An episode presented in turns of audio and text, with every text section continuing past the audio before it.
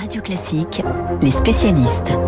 7h39 sur Radio Classique, les spécialistes François Geffrier et Bernard Salanès, le président d'ELAB. Retour sur l'interview hier d'Emmanuel Macron dans les jardins de l'Élysée. Les mots du chef de l'État le 14 juillet. Bonjour Bernard. Bonjour Renaud. Une heure d'interview, avec du vent d'ailleurs hein, au passage, une heure d'interview pour reprendre l'offensive, comme le titre ce matin Les Échos. Votre impression générale sur cette interview? Oui, au-delà du problème du, son qui a dû euh, faire donner des, des sueurs froides aux techniciens, effectivement, c'est une interview importante. Elle marque finalement le retour du président réformateur. Pendant la crise Covid, pendant l'Ukraine, on avait surtout vu, et on était surpris de cette mutation, le président protecteur, le président qui visait à protéger les Français socialement, sanitairement, militairement. Là, on voit bien que c'est euh, la figure euh, un peu de 2017 que le président a essayé de euh, réintroduire dans le, dans le débat, montrer surtout, après ces quelques semaines de, de doute, y compris dans son électorat, qu'il voulait agir, qu'il pouvait agir, qu'il pouvait essayer de, de, convaincre.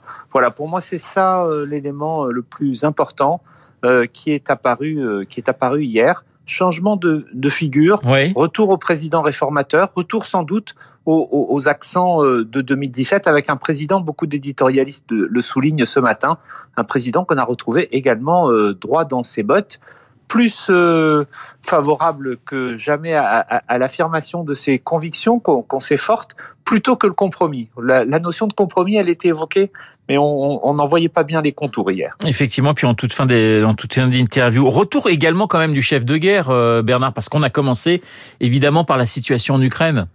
Oui, bien sûr, mais j'allais dire c'est une figure imposée, euh, évidemment, sans, sans, sous-estimer la, gravité des, des, choses et de, la, situation. On voyait bien que la question ukrainienne, la question de, de l'effort pour les dépenses militaires et de sa prolongation, de sa confirmation malgré les, difficultés économiques, faisait aussi partie euh, de, de, de l'exercice. Et puis, bien sûr, mais j'imagine qu'on va en reparler, il y a eu euh, tout l'appel à, la sobriété énergétique, qui est là, euh, évidemment, une, une donnée, j'allais dire, plus sociétale très importante euh, par rapport euh, par rapport au discours précédent. Alors justement, euh, on va on va en parler tout de suite avec François François Geffrier. Il y a la guerre et puis il y a ce qui en découle, plusieurs dossiers évoqués, dont ce fameux plan de sobriété énergétique. C'est la principale annonce finalement hier. Oui, peut-être, c'est-à-dire que le président demande à la fois aux administrations, mais aussi aux grands groupes et quelque part à toutes les entreprises, presque tous les Français, de consommer moins. Il ne dit pas, il ne donne pas de chiffres, mais ce qu'on sait, c'est que le gouvernement a commencé à travailler avec les entreprises. Il leur demande de faire moins 10% que ce soit sur l'électricité, euh, le gaz ou le carburant, moins 10% en deux ans ce qui semble quand même assez faible euh, comme euh, comme effort par rapport aux enjeux qui sont là que, que nous, le président nous dit. Hein, il nous faut nous préparer un scénario où on se passerait en totalité du gaz russe. Alors certes, le ça gaz représente 17 17 17 mais il l'a dit aussi hier s'il y a une coupure du gaz russe, on va être solidaire avec nos voisins, on va leur livrer du gaz. Donc, bah, ce serait 17%, ce serait un peu plus, puisqu'on aurait moins que moins que c'est encore encore cela. Donc, euh, cette solidarité, elle va s'exprimer, et ces plans de sobriété, c'est vrai qu'on, à part le fait de l'éclairage qu'il a donné deux fois comme exemple, on sait pas très bien euh, ce à quoi il pense. Ça peut être évidemment des histoires d'organisation du travail, étaler les horaires, faire plus de, de flex office, vous savez, avoir des bureaux euh, plus partagés, du télétravail, des bâtiments mieux éclairés avec un chauffage limité à 19 degrés. enfin, oui, à 19 degrés en hiver et la climatisation limitée à 26 degrés l'été. Tout ça, des mesures de bon sens. Peut-être qu'on peut aller plus vite que 10% en deux ans. Alors, on va revenir euh, dans un instant sur aussi euh, le, dossier des retraites. Mais c'est vrai que Bernard, il y avait quand même euh, j'allais dire pas mal de flou dans les dans les propos du, du chef de l'État sur certains dossiers très précis. Oui, c'est vrai que sur cette question de, la sobriété énergétique, on, on a peut-être assister aussi un peu à une redéfinition. Le président a dit qu'il ne se retrouvait pas finalement. Bernard, on a un tout petit problème technique. On va vous rappeler tout de suite. Oui, on va vous rappeler parce qu'on vous entend très très mal et on vous reprend dans, dans, dans quelques secondes. J'enchaîne avec vous, euh, François, justement sur euh, la réforme euh, des retraites. Nous devons, nous devons travailler plus.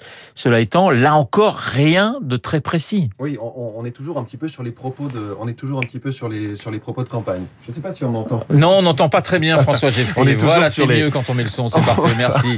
On est sur les propos de campagne, c'est-à-dire 65 ans, euh, l'âge légal, mais on sait que dans la discussion ça va bouger parce que tous les syndicats sont, on en fait vraiment un, un- un- un chiffon rouge. Euh, prise en compte des carrières longues et de la pénibilité, mais on ne sait toujours pas très bien comment. Et puis le calendrier, il parle d'un texte de loi euh, prêt dès cet été. Ça c'est pour le, le- la réforme du marché du travail, la réforme des retraites. On commencerait à en discuter après l'été. C'est vrai que là en Ouais. France, il n'y a pas une petite inversion du calendrier, c'est-à-dire euh, on fait tout de suite une réforme du marché du travail alors que ça, ça arrive comme un cheveu sur la soupe et alors que la réforme des retraites, euh, ce serait à l'automne pour une application l'été prochain. Tout ça, effectivement, ça- euh, bizarrement, ça manque un petit peu de méthode. Euh, Bernard, vous nous, vous nous entendez? Tout à fait, Renaud. Bon, bah voilà, on vous a retrouvé pour notre plus grand plaisir. Je le disais, on parle des, des retraites à l'instant avec euh, François, mais Oui. c'est vrai qu'il y avait quand même pas, il y a, il y a eu finalement hier pas mal de flou. Il n'y a pas eu de, de précision sur euh, sur des dossiers qui sont des dossiers clés. Non, peut-être qu'il s'agit aussi, euh, puisque le président se veut moins le président euh, Jupiter, le président Vulcain, a-t-il dit, à la forge. Le président euh, Jupiter a effectivement un peu disparu lui aussi et peut-être la, volonté de, laisser le gouvernement préciser les, choses. Mais à la fois, François le dit à l'instant, sur la question de la sobriété, on est, resté dans le, flou, ça c'est plus compréhensible, on peut comprendre que ce soit le gouvernement qui doit préciser, mais surtout, surtout, bien sûr, sur la réforme du travail et la réforme des retraites, il a voulu en fait donner des marqueurs. Et marqueurs, si on reprend un peu d'analyse politique, ils visaient bien sûr et avant tout la droite et son électorat. Oui. Comme si euh, le président de la République avait fait un peu euh, l'impasse maintenant euh, sur d'autres soutiens qu'il ne cherche pas à l'Assemblée et qu'il se dit que pour faire passer ces textes, on l'a vu avec ce qui s'est passé cette semaine à l'Assemblée, il va lui falloir aller chercher euh, la moitié ou les deux tiers euh, du groupe euh, Les Républicains, voire faire des compromis avec le groupe Les Républicains au Sénat, qui est évidemment qui, a, qui, a, qui a la majorité.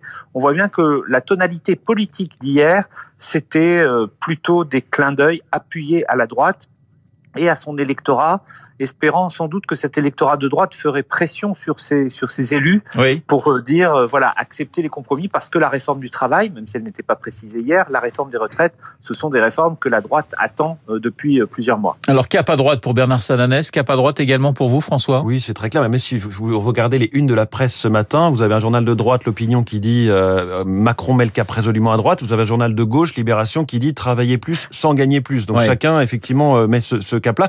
Effectivement, la réforme du travail, c'est c'est très important. On va sans doute durcir encore les règles euh, d'indemnisation du chômage et peut-être euh, réduire les aides quand euh, la situation économique va mieux ou quand dans certaines régions même ça va mieux.